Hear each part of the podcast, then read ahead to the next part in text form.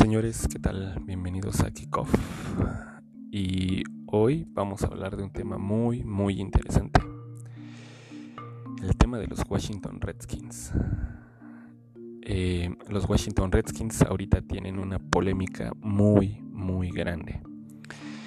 Esto derivado de las últimas declaraciones tanto de Daniel Schneider, que es el dueño del equipo, como de los pronunciamientos por parte de dos de sus principales patrocinadores, en el, en el caso de FedEx y de la empresa de ropa deportiva Nike, en donde prácticamente, y resumiendo el tema, eh, tanto FedEx, que eh, funge como patrocinador de, del nombre del estadio, el FedEx Field, que es donde juegan como local los Redskins, y Nike, que son obviamente el proveedor de la indumentaria del equipo, eh, prácticamente le dijeron a Daniel Snyder y a la organización que em, o le cambian el nombre al equipo porque para ellos es racista y es denigrante y el término Redskins es un término peyorativo dadas las actuales circunstancias y problemas que eh, tienen en la sociedad de Estados Unidos, derivado de la muerte de, George Floyd y del el movimiento de Black Lives Matter. Entonces, eh, prácticamente lo que buscan estos patrocinadores es forzar o provocar que la organización dirigida por, por Schneider eh, acceda a cambiar el, el nombre del equipo, ¿no? Porque, pues como dicen, lo consideran racista y lo consideran denigrante o discriminatorio. Esto es un tema que ya se había venido manejando desde hace muchos años por la misma situación y no solamente con ellos, no solamente en la NFL.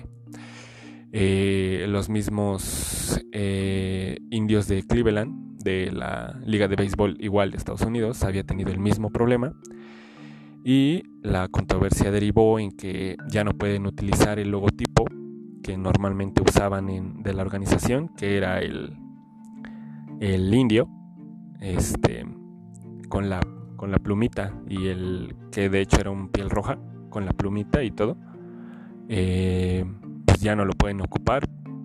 Sí se quedaron con el nombre, pero ya no pueden ocupar el logo. Eh, porque igual era prácticamente una misma, la misma situación que ahorita está atravesando la, organización de la NFL. Eh, entonces el tema es que básicamente eso va a pasar.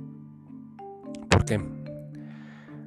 Porque independientemente de que sí, los Redskins sean una organización deportiva, al final también son una de las franquicias que más ingresos generan una de las más eh, valiosas en cuanto a la lista de Forbes, por ejemplo, ha formado durante mucho tiempo parte del top 10 de las franquicias deportivas con, mayores eh, con mayor valor a lo largo de, los años o al menos de los años que se ha hecho este estos rankings. Eh, entonces es una marca muy valiosa es una marca eh, muy fuerte cuanto a ese término, en cuanto a términos de, de dinero. Entonces no puede darse el lujo prácticamente de eh, perder ese, esa clase de patrocinadores, porque es como dicen, como es el, dicho en Estados Unidos, ¿no? Money talks, que en este caso pues, sería con dinero baila el perro. Básicamente la tradición y la historia de un equipo del tamaño de los Redskins, porque no hay que olvidar que los Redskins son ganadores de tres Super Bowls. O sea, entonces no son cualquier equipo, son un equipo ganador, es un equipo con abolengo, con historia y con una tradición impresionante. Y, y no, hay, no hay que ir más lejos, uno de los clásicos, o al menos aquí en México, uno de los clásicos más famosos que hay dentro de la NFL es el Cowboys Redskins. Entonces, Mm, si esto llega a cambiar, será un duro golpe, sobre todo para la organización, para los fans y para la identidad de un equipo que probablemente no desaparezca, pero sí tenga que cambiar tanto de nombre como de logo. Eh, entonces eso puede llegar a ser un muy, muy duro golpe para los fans de esta organización.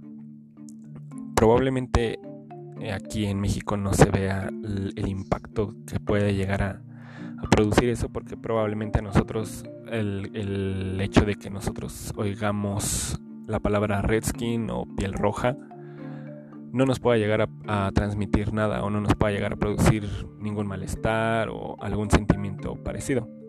Pero puede ser que en Estados Unidos eh, sea la situación diferente y es por eso que también ellos mismos, o sea, la sociedad, ha tratado de presionar al dueño. Eh, lo han hecho antes y, ahora con todos los temas, pues siento que de ahí se han enganchado para poder hacer una presión un poco más severa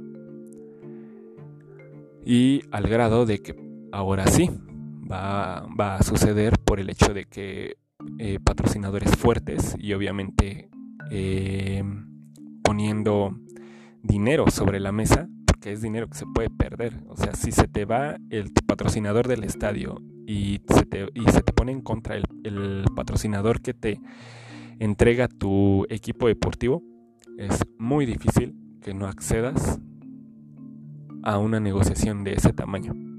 Y, no, y no solamente puede ser en el equipo.